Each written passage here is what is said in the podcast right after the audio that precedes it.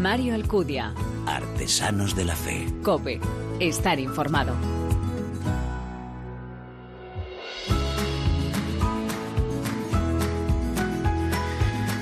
Hola, ¿qué tal? Muy buenas. Te doy la bienvenida a esta novena entrega de Artesanos de la Fe en cope.es, un espacio en el que te ofrecemos esa mirada diferente a la vida desde la fe, un espacio donde se da la mano el testimonio, la lectura, la música, elementos esenciales en esa imagen, ya lo sabes, de la iglesia joven a la que nos convoca el Papa. En este mes de diciembre, en su intención de oración, Francisco nos invita a compartir nuestra fe con la palabra, a imitar el estilo de Jesús para acercar al mundo el amor de Dios. Ese estilo ha de ser el mismo que el de Cristo, nos recuerda el Papa, el adaptarnos a las personas que están ante nosotros. Es la forma de transmitir la fe en nuestros días con ese lenguaje también adaptado al presente, en diálogo con la cultura, también en diálogo con el corazón de las personas y sobre todo escuchando mucho. Las obras fundamentales de la vida de fe, la caridad, el testimonio, el anuncio, la celebración, la escucha y claro que sí, la participación compartida. Así también es como estamos llamados a comunicar la fe y eso exige de corazones abiertos dilatados por el amor. Bueno, pues nosotros en cada programa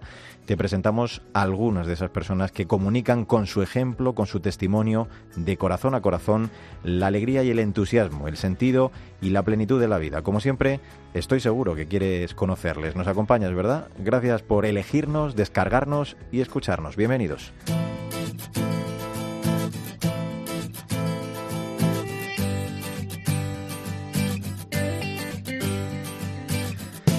En alguna ocasión, el Papa nos ha recordado que la sociedad tiende a esconder la fragilidad física, incluso a mirar a otro lado cuando se ve a alguien con alguna discapacidad. El culto al cuerpo se ha convertido un mito de masas, por lo que es imperfecto, en ocasiones trata de ocultarse como si fuera en contra de la felicidad. Desde luego, nada más lejos eh, de la realidad. De hecho, estas personas nos enseñan muchas cosas. El modo en el que viven su padecimiento es signo del amor que están dispuestos también a ofrecer. La forma en la que afrontan el sufrimiento y la limitación es una auténtica lección de vida.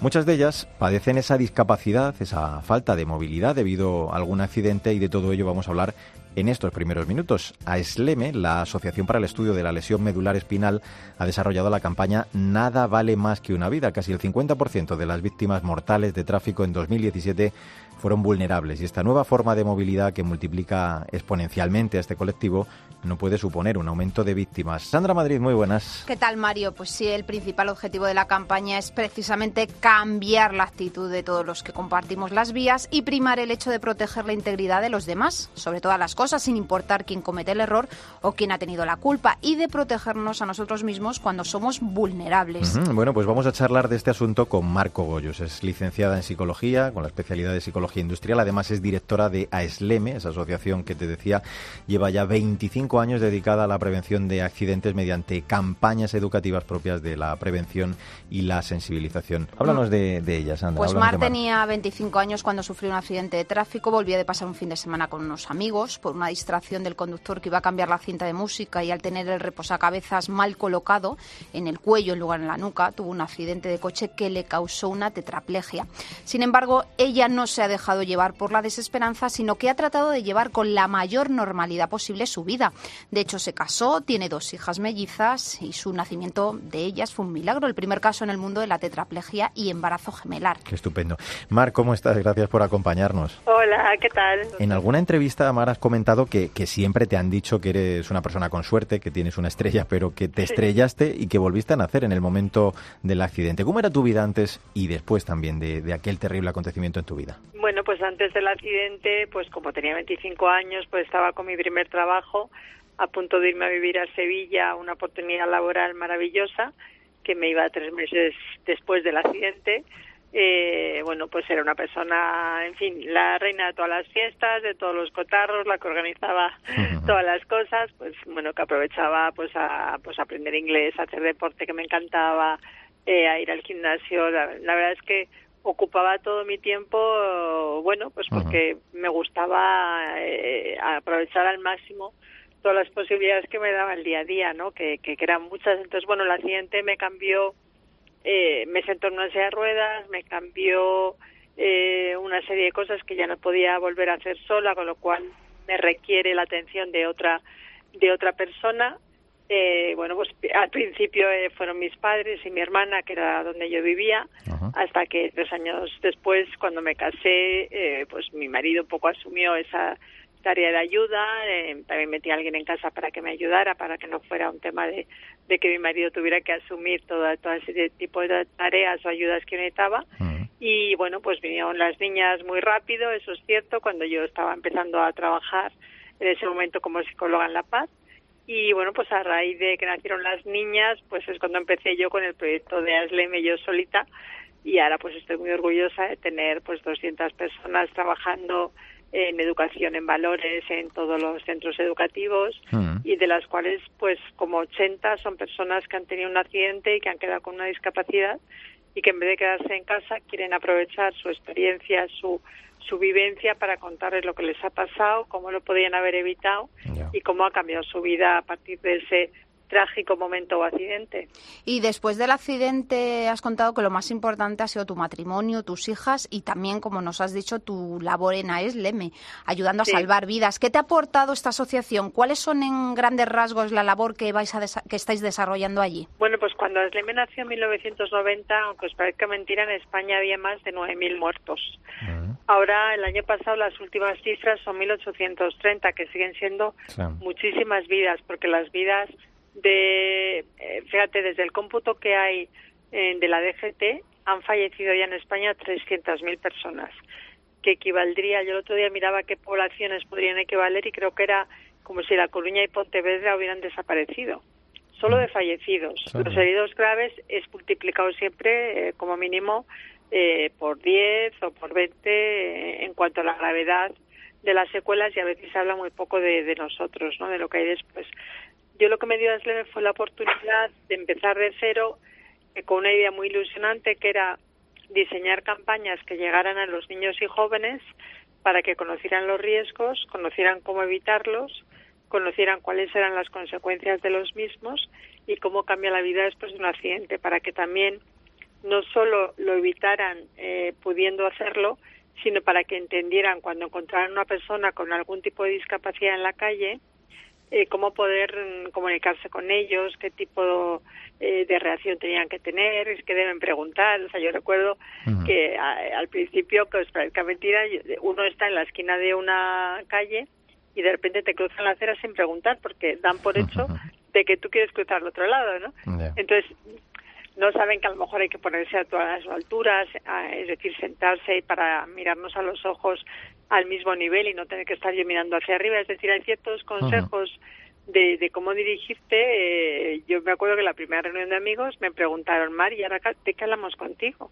Y yo le dije, mira, vamos a hablar de las mismas cosas, vamos a hacer las mismas cosas, simplemente os voy a enseñar cómo subir dos escalones o un escalón o cómo pasarme al coche en brazos y cómo plegar la silla, pero vamos a hacer lo mismo. Entonces, al principio es que realmente tu entorno anda igual de perdido que tú y si no les dices lo que sí, lo que no y las diferencias en cómo ha cambiado tu vida en cuanto a las ayudas que necesitas de ellos, pues no se normaliza la situación con tu entorno. Hmm. Hablando, fíjate, Mar, de, esa normalización, de cómo tratar ¿no? a una persona con, discapacidad física, que, es lo que tú nos estás contando, me gustaría que nos contaras eh, una anécdota muy simpática, ¿no? Creo que, te lo dijo un fisioterapeuta que no tenía brazos y te dijo también ah, que, no te miren con pena, ¿no? Sino con admiración. Y, eso depende mucho también de, de vosotros, ¿no? Es, totalmente cierto, porque cuando sales del hospital, de repente yo me encontraba que las frases eran siempre, qué pena, con lo guapa que era ella, lo joven, lo tal, lo mona. Y entonces eh, yo recuerdo ese, ese fisioterapeuta que le faltaban las dos manos, que tenía los brazos robóticos ambos, y entonces yo me di cuenta que si yo en la silla de ruedas estaba bien arreglada, bien peinada, tenía mi sonrisa con la cual salgo de casa todas las mañanas, porque eso transmite mucha energía positiva a, todo el mundo. Dirá, bueno, si está loca, está contenta, ¿por qué voy a estar yo triste, no? Entonces, mm, yo me di cuenta que, esa actitud mía hacía que los comentarios fueran totalmente distintos. Pasaron de la pobre mar al hay que ver esta mar lo que vale, ¿no?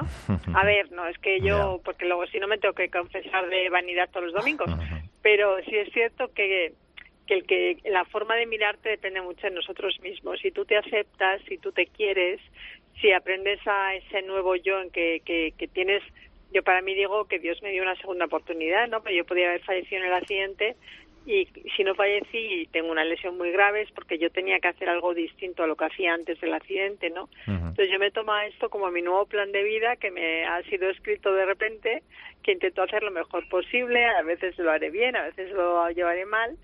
Mm, bueno, es una vida muy dura, ¿eh? de muchas horas, de, mucha entrega, pero a mí me ocupa todo mi día el estar preocupado para que otros no tengan un accidente y para que lo que les ocurre no le cambie su vida, que no entiendan que hay un después, después de ese accidente, no darles un poquito de paz, de, de, de, futuro a las familias y a las personas que por desgracia tienen que sufrirlo en su propia carne, ¿no? Claro, lógicamente el accidente cambia tus planes de vida, Mar, influye en tu fe, en tu relación con el Señor, tanto que creo que después del accidente primero te enfadaste con Dios, aunque luego recuperaste la relación con él. ¿Qué papel ha jugado y juega la fe en este proceso? Pues fíjate que yo hay veces que me da rabia porque digo, si esto ocurriera siempre a personas que tienen fe, eh, a ver, aunque haya primero una rebelión, como me pasó a mí, de decir, pero Dios mío, con lo buena que soy yo, ¿por qué me has mandado esto, no? Mm. Hasta que un momento dado lo aceptas, eh, claro, cuando tú tienes a qué agarrarte, que es tu fe, tu, tu, tu creencia, eso te ayuda mucho más, porque cuando no crees en nada, cuando no tienes fe, no entiendes lo que te ha pasado, entonces te quedas ahí en un, en un agujero, en casa, sin salir, eh, sin, sin ver las opciones de lo que sí puedes hacer, no de lo que no puedes hacer, ¿no? Entonces, yo sí que creo que, que, la fe ayuda siempre y lo que pasa es que hay muchas personas, yo lo veo, que les cuesta hablar de, de religión, bueno, yo entiendo que hay veces que puede ser motivo de discusión, ¿no? El fútbol, la religión, la política, pero yo creo que no es tanto hablar como que tu comportamiento y lo que tú haces eh, te haga ser una persona con valores, que te haga ser una persona a la que puedes imitar, una persona que es buena, una persona que intenta que en su entorno la gente esté mejor, que, que intente tener empatía con todos. Eh, yo no puedo ayudar a todo el mundo, pero sí a los que tengo cerca mi marido se sorprende que a la salida de misa todo el mundo me salude y a veces me besen. Dice, ¿pero por qué hablan todos contigo? Digo, pues yo qué sé, porque les habré echado una sonrisa y les doy la opción de que se me acerquen, ¿no? Eh, porque ya son personas que conocemos todos los domingos, que al final muchas, ¿no? Entonces, yo creo que esa actitud positiva hace que, que también eso se traslade. Yo creo que en esta sociedad falta un poquito de optimismo, de ver el lado bueno de las cosas, sino el lado malo. Y, y yo veo el lado bueno siempre y lo intento trasladar en mi día a día. Marco Goyos, eh, da gusto, ¿no? Creo que, ese, ese, lema de esa actitud positiva también y el hacer felices eh, a los demás, pues yo creo que es un gran consejo. También serviría para hacer además un poquito un mundo mejor entre todos. Yo te agradezco muchísimo, ha sido un gusto charlar contigo estos minutos y te agradecemos también esa labor de prevención, de sensibilización a través de, de Asleme tan importante que lleváis a cabo. Un abrazo muy fuerte, Mar. Un abrazo. Yo acabaría contando la feliz Navidad a todos nuestros oyentes y decirles que lo importante del camino cuando se junten con sus familiares y amigos es que luego vuelvan a casa todos. Claro que sí. Mar, feliz Navidad. feliz Navidad. Necesitamos, es verdad, un mundo más humano, capaz de acoger, de cuidar a la persona con algún tipo de discapacidad. La medida de la humanidad se determina, desde luego, en buena parte, ¿no? en esa capacidad de, de relacionarse con quien sufre también. Sandra Madrid, ha sido un placer. Gracias, nos vemos. Hasta el próximo día. Mario Alcudia. Artesanos de la Fe. COPE. Estar informado.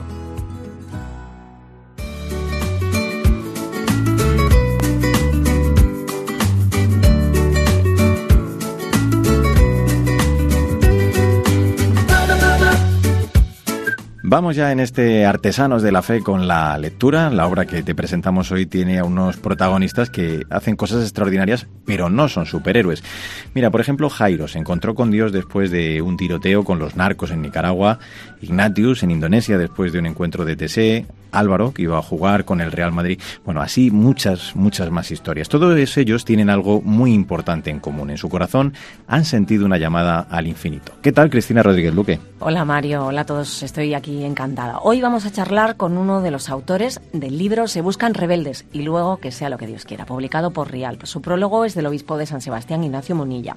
Está escrito por Ignacio Amorós y Alfonso Sánchez Rey y cuenta la llamada a la vocación de algunos compañeros de seminario. Ignacio es licenciado en ADE por CUNEF y bachiller en Teología por la Universidad de Navarra. Ejerció como broker y lleva cuatro años en el Seminario Internacional de Vidasoa, pero ya está ordenado. Bueno, y además entre examen y examen, Ignacio Amorós ha sacado un ratito para charlar aquí con nosotros. ¿Qué tal, Ignacio? Gracias por acompañarnos. Hola, muchas gracias, eh, Mario, Cristina, por vuestra invitación Oye, dos preguntas así de, de, primeras, Ignacio, que no puedo dejar de hacerte porque la verdad que me genera mucha inquietud. Vamos con la primera. Para irse al seminario hay que ser rebelde. pues eso, eso es lo que entendemos nosotros, ¿no? Que realmente la gran rebeldía hoy en la sociedad es aquellos que quieren dar la vida por los demás, ¿no? Eh, los que quieren transformar el mundo con la gran rebeldía del amor de Dios, de la entrega de la vida, ¿no? Y, y bueno, pues eso es lo que nosotros creemos que Dios pues está llamando a rebeldes de todo el mundo, pero rebeldes de verdad.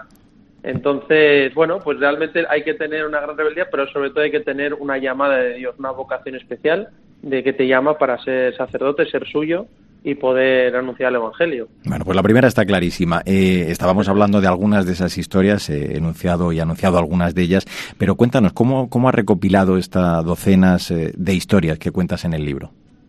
Sí, mira, pues bueno, como habéis dicho, yo antes de entrar al seminario, pues estudié empresariales, eh, trabajaba bueno, de broker y, en otros asuntos, y entonces, bueno, vi la, vi la vocación al sacerdocio, ¿no? De la mano también y con la ayuda de mucha gente, y muchos sacerdotes santos, y entré, y bueno, me envió la iglesia a un seminario internacional en el, eh, que está en Pamplona, en el que hay 100 seminaristas de todo el mundo. Entonces yo me encontré a Esto es como la ONU, pero desde el seminario, ¿no? Pues más o menos, exactamente, es como la ONU. Aquí te levantas, desayunas con un japonés, con un chino, con un africano, con gente de México, de Brasil, de todas partes, todos con su carisma, cada uno viene de, de familias, culturas distintas, pero compartimos algo que es la, la fe en Jesucristo, el amor de Dios, y una vocación específica a seguir a Jesús en camino hacia el sacerdocio, sin ninguna razón especial, simplemente que sentimos esta llamada y la ponemos en discernimiento de la iglesia, ¿no? Y entonces cuando entré en el seminario, pues me encuentro a estos compañeros y vamos andando a la facultad todas las tardes, pues para recibir las clases de teología y pasamos mucho tiempo juntos y ellos me contaban sus historias, ¿no? Y como habéis hecho en la introducción, pues me encuentro a un tipo pues de Indonesia, que son 300 millones de habitantes, que eso es, no sé, cinco o seis veces España, en el que un 2% es católico y bueno, y sus padres son conversos del Islam, ¿no? Conversos musulmanes y le sale un hijo sacerdote católico. Claro, cómo se explica? él, claro, eso como se explica, ¿no? Pues un japonés ateo, que hay casi todo el mundo es ateo, según él me cuenta, y cómo descubre la fe, ¿no? A través de, de la historia de la Iglesia un tipo pues también que está metido en, mil jaleos en, Nicaragua, en peleas con narcos y en una de esas peleas pues se convierte, empieza a cambiar de vida y ahora está en el seminario, ¿no? Bueno, muchos compañeros, alguno que ha trabajado de periodista, ¿no? Como vosotros, pero en el marca deportivo y ahora, y ahora está pues eh, ahora ya es sacerdote, ¿no? Pues muchos compañeros me cuentan estas historias y yo cuando iba a Madrid, yo soy de Madrid, pues le contaba estas historias a, a mis amigos, a mis familiares, a tanta gente conocida porque me, edificaban mucho, me, me, sorprendían, ¿no? Todas las historias de mis compañeros. Y entonces me decían, esto hay que contarlo, ¿no? Esto hay que contarlo. Entonces, bueno, pues un amigo mío eh, que trabaja en Real me dijo, oye, ¿podrías escribir alguna de estas historias? Además, yo creo que en estos momentos convulsos en la iglesia, ¿no? Pues sería bueno que la gente conociera la historia de tanta gente que, que, entrega la vida, ¿no? y, y, realmente parece, pues en estos momentos en los que a lo mejor ha habido problemas, ¿no? Por algunos miembros de la iglesia y ha sido muy conocido, pues ya ha sido pues una noticia pues muy difundida y es verdad pero realmente a lo mejor no, no, se da a conocer la vida de tanta gente entregada ¿no? yo este mismo verano estaba en África con las misioneras de la caridad ¿no? siete monjitas que atienden a cientos de niños huérfanos entregando la vida sacerdotes misioneros por todo el mundo sacerdotes diocesanos y, y tantos laicos y familias pues bueno, que, que, que, realmente viven para, para entregar la vida por los demás y ahí encuentran la verdadera felicidad. Entonces, bueno, pues esto era contarlo en un libro eh, es lo que hemos intentado, hemos procurado hacerlo para que nos edifique a todos y sobre todo para dar gloria a Dios y gracias a Dios por cómo sigue triunfando en la vida de mucha gente y cómo Dios y Jesús sigue vivo en el mundo, ¿no? A través de estas personas. Escribe Monseñor Munilla que todos llevamos en el prólogo en nuestro ADN una vocación al infinito. Las historias que has recopilado, como nos contabas, proceden de todo el mundo, de culturas muy distintas, chicos muy diferentes. ¿Qué tienen todos en común? Antes y después de esa llamada? Pues mira, muy agradecido ¿no? a don José Ignacio Munilla que, prologó el libro y además creo que ha sido un prólogo realmente muy sugerente. Eh, pues lo que tienen en común realmente es un gran deseo de felicidad. Y es lo que tenemos todos, un gran deseo de ser felices. Y realmente cuando comienzas en la vida te das cuenta que el dinero, el poder, los placeres, el sexo, tantas cosas que ahora mismo pues están en la sociedad, pues no te acaban de llenar por completo, ¿no? Y buscas una felicidad pues realmente que te llene, que te llene de paz, que, que, que no se termine, ¿no? Y eso lo encontramos en el amor de Dios. Entonces yo creo que lo que de verdad hay en común es un gran deseo de felicidad y entender que ser cristiano no es ir a misa el domingo y cumplir un código moral y, y demás, sino es mucho más que eso. O sea, ser cristiano es encontrarte con un Dios que te quiere, que se llama Jesucristo y te hace el hombre más feliz del mundo, ¿no? Entonces yo diría que realmente esto es lo que, lo que compartimos todos aquí, ¿no? Un gran deseo de felicidad y la vocación a seguir a Jesús en el sacerdocio. La verdad que cada una de las historias que contáis, Ignacio, que cuentas, eh, pues son mm, preciosas, ¿no? Yo creo que hay, hay, que detenerse en cada una de ellas, hay que leerlas con muchísima atención, pero vamos a destacar eh, alguna de ellas. Por ejemplo, la, la, historia del seminarista japonés de Masahiro, eh, uh -huh. habla de los pecados de la Iglesia, ¿no? Lo que despierta su curiosidad. Eh, cuéntanos, ¿de verdad pueden los pecados llevar a, a ser sacerdote a alguien? Pues realmente sí, porque es en el pecado donde uno descubre la misericordia de Dios. Fíjate que San Francisco de Sales decía que, que, nuestros pecados, nuestra miseria es el trono de la misericordia de Dios. Es donde encontramos a un Dios que nos quiere como somos, no a pesar de nuestros pecados, sino con ellos, ¿no? Entonces, pues realmente aquí, pues por ejemplo, Masahiro Yuki, que es de Oita, que está pues muy cerca de Nagasaki, sí. él pues empieza a estudiar la historia del mundo, se encuentra con una figura que es la Iglesia y dice, ¿cómo puede ser que después de dos mil años siga en pie la Iglesia Católica que ha habido papas pecadores, ha habido guerras, ha habido tantos problemas, ¿cómo es que sigue en pie? Y entonces se va a buscar a la catedral, a uno de los tres, o no sé, pocos sacerdotes que hay en su, en su ciudad de Japón, y le pregunta, ¿no? Y entonces él me decía, cuando me contaba la historia, me decía, es que yo descubrí que en la iglesia había algo sobrenatural, uh -huh. algo sobrenatural, yo no lo sabía, y entonces descubrí la caridad de Cristo, la, la, la vida entrega a los demás, y cómo Dios está sosteniendo a la iglesia. Entonces, bueno, se empezó a convertir, y ahora está en seminario para ser sacerdote, así que bueno, pues es una es llamativo, todos sus amigos, toda su familia, no pues no son sintoístas, otros budistas, otros ateos, casi todos. Y bueno, pues él, él ahora aquí en, Pamplona estudiando para, para ser sacerdote, imagino en uno o dos años. Cuando, cuando pensamos en el libro, yo tenía un compañero de, de Ecuador que me dijo que un día iba por, por en el coche por, eh, por su ciudad y vio un cartel que ponía se buscan locos, día del seminario. Y entonces, como el tipo es un rebelde simpático, dijo, yo voy a ir a ver qué es eso. Y entonces fue y se encontró gente pues sana, que hacía deporte, que rezaba, que ayudaba a los demás, y encontró su sitio ¿no? en, en el mundo a través de esta vocación. Y cuando hablamos con él pensamos que, que, nosotros íbamos a titular así el libro, ¿no? Se buscan más que locos rebeldes, ¿no? Cuéntanos cómo fue tu rebeldía, porque eh, la hemos leído y hablabas de ser puente hacia Dios. Tú lo tenías todo y te salta el chip. Cuéntanos cómo fue eso.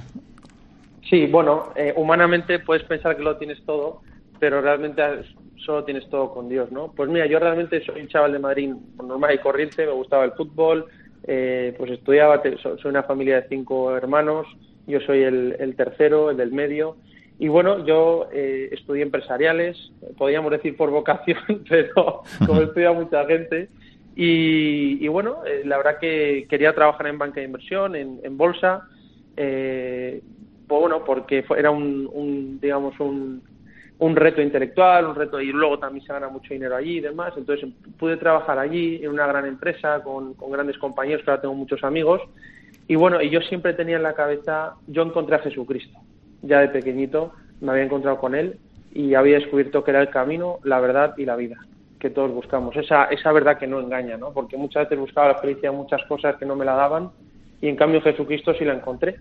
Entonces, bueno, yo conocí a Jesús y entonces me di cuenta que Dios no solo era esa verdad, sino que además era un Dios que era amor. No era un Dios vengativo, justiciero, que solo me ponía normas, sino que era un Dios que era amor. Entonces, ante un Dios así, pues, pues es que uno se desarma, ¿no? Entonces yo intentaba vivir mi vida cristiano y desde entonces tenía una inquietud por ser sacerdote, por ser totalmente de Dios. Pero bueno, al final la vida te va llevando por, por muchas cosas y Dios tenía sus tiempos para mí y después de, estudiar la carrera, de trabajar, pues unos años con una chica y demás, pues, eh, pues hubo un momento, sobre todo un par de momentos que fuimos a trabajar con África, ¿no? Con, con varias misioneras, misioneras de la caridad de la Madre Teresa, y entonces en, en, allí en Medio África, en Burundi, justo en la frontera con Ruanda, donde tiene una casita de gente pobre, íbamos un grupo de jóvenes a ayudar de forma solidaria, pues entonces el, sacerdote amigo mío me decía, oye, ¿cómo, ¿cómo encontró usted la vocación? Y él decía que había escuchado a uno decir que un sacerdote es un puente entre Dios y los hombres.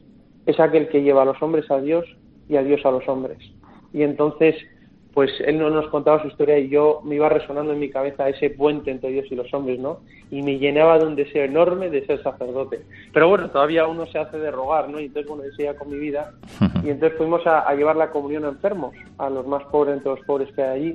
con las misioneras y entonces pues yo llegué con pues con una lona, con medicinas, con ropa, íbamos por las casitas, por las colinas andando Mm. y llegué a una casa, entonces me adelanté yo a dar por la lona lo que necesitaba, no material, y entonces me hicieron así, me hicieron un gesto y dice, para, y me dijo, Imana, que significa Dios en Kirundi, como diciendo, mira, lo primero Dios, ¿no? Entonces me di cuenta que la gente sobre todo lo que tiene necesidad es del amor de Dios, es de Jesucristo, aún en el sitio más pobre del mundo, ¿no? Y entonces, bueno, yo tenía unas ganas tremendas de, de ser sacerdote para poder llevar a Jesús y sobre todo Jesús Eucaristía a los demás. Entonces esto es lo, esto es lo que he visto Qué ahí. bueno, qué bueno. Pues en el reciente sínodo de los jóvenes, tanto el Papa como la Iglesia, eh, ha quedado claro que están preocupados de ver a muchísimos jóvenes que, que no tienen un sentido ¿no? en su vida, que, que llegan incluso a, a, perderla, a suicidarse. Un libro que desde luego habla de jóvenes, en este caso con esperanza. Las páginas de, de este libro van a ayudar a, a muchísimos que están ante esa incertidumbre de vida y que quizá tienen esa vocación, la tienen, pero está ahí oculta. Ignacio Moros, mil gracias por este rato y estas páginas que seguro que van a animar a, a, los lectores a lanzarse a la pregunta en torno al sentido de la vida, de su vocación y que van a encontrar esa ayuda. Un abrazo muy fuerte. ¿eh? Muchas gracias a vosotros. Un abrazo. Cristina, vamos a recordar el título si te parece. Se buscan rebeldes y luego que sea lo que Dios quiera de Ignacio Amorós y Alfonso Sánchez Rey, en la editorial Rialp. Pues eh, un libro muy recomendable. Son personas normales y corrientes, pero con ese encargo especialísimo de Dios. Cristina Rodríguez Luque, hasta el próximo día. Hasta pronto.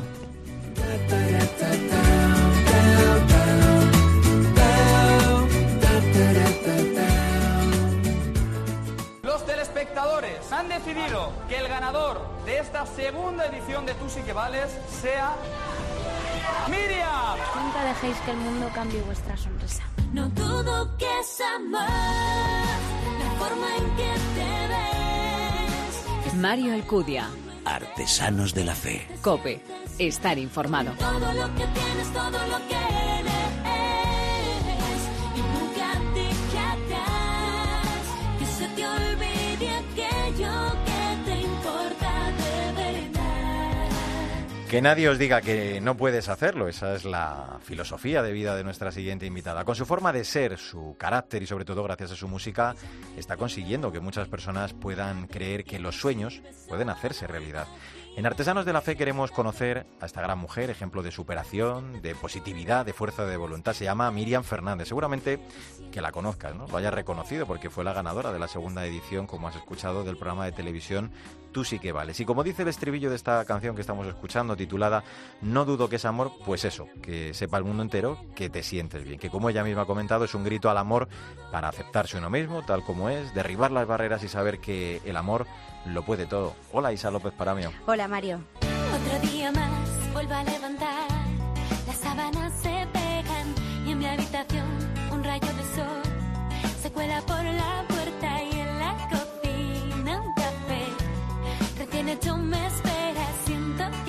como soy es el tema que estamos escuchando compuesto por Miriam, porque así es ella, por su sonrisa, su alegría que contagia a todos, porque es decidida y consigue que desaparezca cualquier barrera que cada día pueda surgir, cueste lo que cueste.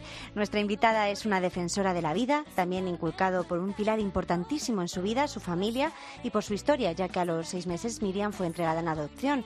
Sus padres biológicos no podían hacerse cargo de ella debido a un problema que le impedía caminar.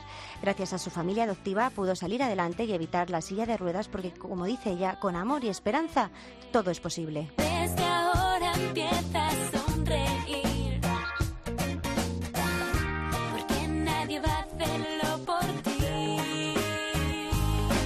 Solo hay que bailar para enfrentarse a los problemas. Qué mejor manera de verlo así, claro que sí. Incluso como dice la canción, bailando bajo la lluvia, porque es verdad, ¿no? Que la actitud influye mucho en nuestra vida y nos contagia esa alegría de vivir. Con esa alegría, precisamente, vamos a darle la bienvenida ya a Miriam Fernández. Hola Miriam, ¿cómo estás?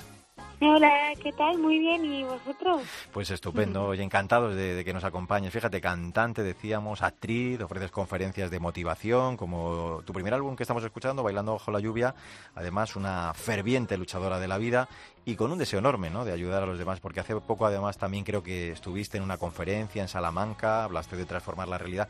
Dinos, ¿dónde, dónde reside, Miriam, esa fuerza para cambiar, para ver ese color del prisma, a pesar de los problemas, el ser capaz de ver la vida con, con optimismo, como has hecho tú siempre? Bueno, yo creo que mm, sobre todo es porque tengo la certeza de que todo lo que pasa tiene un para qué. Eh, y lo aprendí desde tan chiquitita que ya afrontar los problemas desde otra perspectiva, ¿no?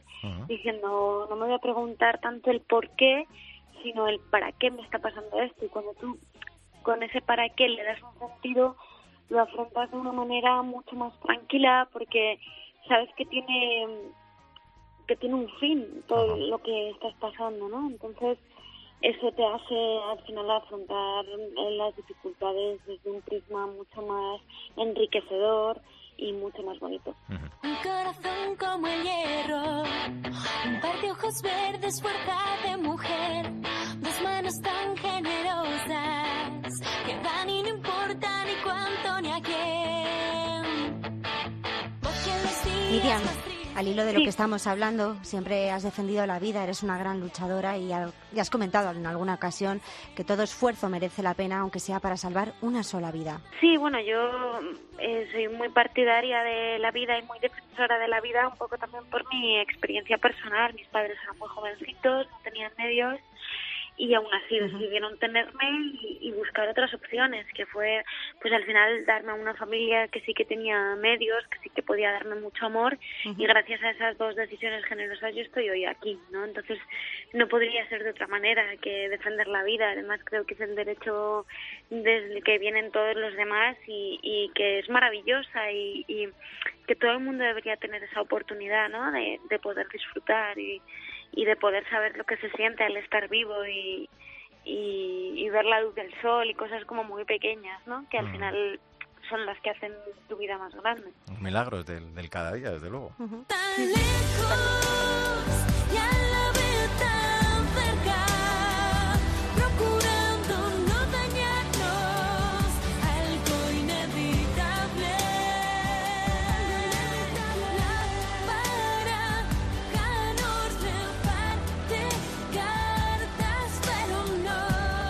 Bueno, esto que suena pertenece a tu segundo álbum, algo inevitable, pero para ti, Miriam, no hay nada que se te resista. Bueno, y si se te resiste, pues le pones todo tu empeño, ¿no? Para salir adelante o para asumir lo que se pueda eh, de forma positiva, ¿verdad?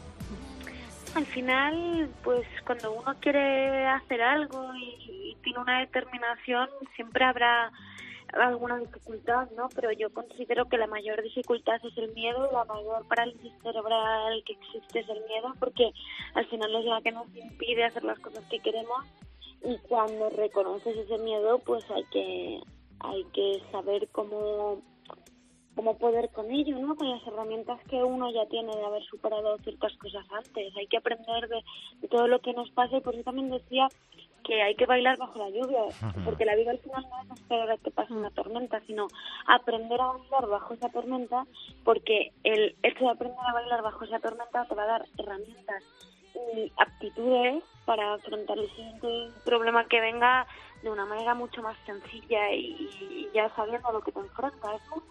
Entonces, bueno, pues sí, siempre va a haber alguna barrera, pero lo importante es que no haya una barrera en la mente, que es la más la que más prohíbe ¿no? y la que menos puede dejar hacer. Miriam, como bien dices, para ti en tu vida no existe el no puedo. Ya lo estamos, lo escuchamos en tus canciones, nos lo comentas. ¿Qué sueños te quedan por cumplir a corto y a largo plazo? ¿Por qué tu sueño de ser cantante? Porque, bueno, tu sueño de cantante ya lo has conseguido. Bueno, además lo bonito es que, que estoy siendo cantante desde un punto de vista que, que me gusta mucho, porque igual no pues no es una discográfica enorme la que tengo detrás, no son conciertos multitudinarios, pero es verdad que estoy detrás de cada producción, de cada canción, que puedo elegir la manera de hacer las cosas, que tengo muchísimo poder de decisión y que a lo mejor en vez de llegar a 200 llega a, a 100, ¿no? Pero pero, de una manera mucho más pura, de, o sea, más eh, sincera, más auténtica, ¿no? Sí, o sea, yo, yo, yo puedo decidir, ¿no? Y eso es muy bonito. Y luego, pues, el tema de la interpretación también, ya llevo cuatro años en una compañía de teatro nacional haciendo un montón de giras, eh, como conferenciante igual, súper bonito. Ahora el año que viene voy a sacar mi primer libro. Y son personales, así, metas concretas no te sé decir porque al final para mí la, la meta más bonita y el objetivo más bonito es seguir haciendo lo que me gusta rodeada de la gente que quiero. Para mí ese es el concepto de éxito más importante. Dedicado a todos los cojos de España y del mundo entero. ¡Guapos! ¡Os quiero! Soy castaña bajita y tengo carácter. No llevo tacones pa' que me desgasten. Me río de. Miriam, no lo he podido evitar. Es que soy fan de esta canción y me encanta. Cuando la escuché eh, en el vídeo dedicado a todos los cojos del mundo, sabía que tenía que preguntarte por este mensaje y que, como siempre dices, hay que amar la diferencia porque es lo que nos hace únicos. Sí, yo creo que la diferencia no debe ser algo que nos segmente y nos separe y nos meta en cajoncitos a cada uno. Tú eres del colectivo de no sé qué, tú eres del colectivo de no sé cuánto, sino que hay que mirar la vida desde un prisma mucho más general, eh, de aprender los unos de los otros, de, de derribar los prejuicios y que al final dejamos de hablar de integración porque integrar significa introducir algo que está fuera dentro de otra cosa y ya eso ahí estás separando. Yo apuesto mucho más, en vez de por la integración, primero por la normalización y después por la convivencia. Toma mi mano si estás cansado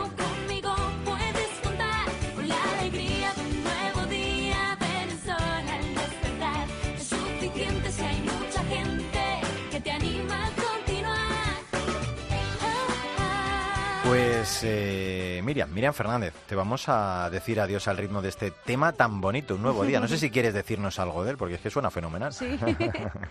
Pues esta canción fue muy bonita, lo que es el momento en el que la compuse y, y sí que me gustaría compartirlo. Estaba yo en la playa y lo típico que no tienes ideas, ¿no? Y, y estás como intentando que salga algo y no y no hay manera, ¿no? Y de repente dije, mira, me voy a relajar, me voy a dar un bañito en el agua, que siempre a mí el agua para mí es un medio Un estímulo, ¿no? mío natural, ¿sí? Entonces, cuando me voy a poner de pie para ir al mar, de repente veo a una persona que tenía cáncer y de repente, en ese momento, la, la vi sonreír y pensé, ¿qué más cosas podría decirle yo a esta persona para que no perdiera esa sonrisa en estos momentos? Y entonces nació un nuevo día. Qué bueno. Oye, pues eh, con eso tan especial que nos cuentas y te queremos además dar las gracias ¿no? por contagiarnos esa alegría de vivir, por tu música también llena de esa fuerza, de esa actitud tan positiva, tan necesaria y a ver si de verdad también todos dejamos de, de quejarnos ¿no? por Mm. lo que no tenemos. Eh, Miriam de corazón, gracias por tu ejemplo, ¿eh? por tu música y por tu testimonio. Desde Artesanos de la Fe te mandamos un beso muy grande. Muchas gracias. Un besito. Un beso. Oye, qué maravilla ¿eh? escuchar a Miriam, que nos recuerda desde Sí. luego que el pesimismo no puede ni debe tener cabida en la vida de un cristiano. Isa López para mí. Hasta la próxima. Hasta la próxima, Mario.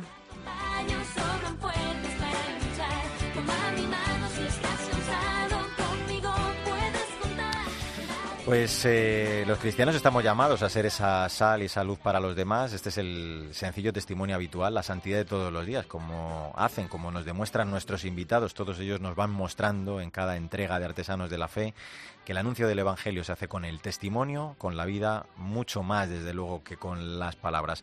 Como siempre te digo, no olvides que el arte de la vida es el camino que debe conducirnos a Dios. Te espero en nuestro próximo programa. conmigo te acompaño sobran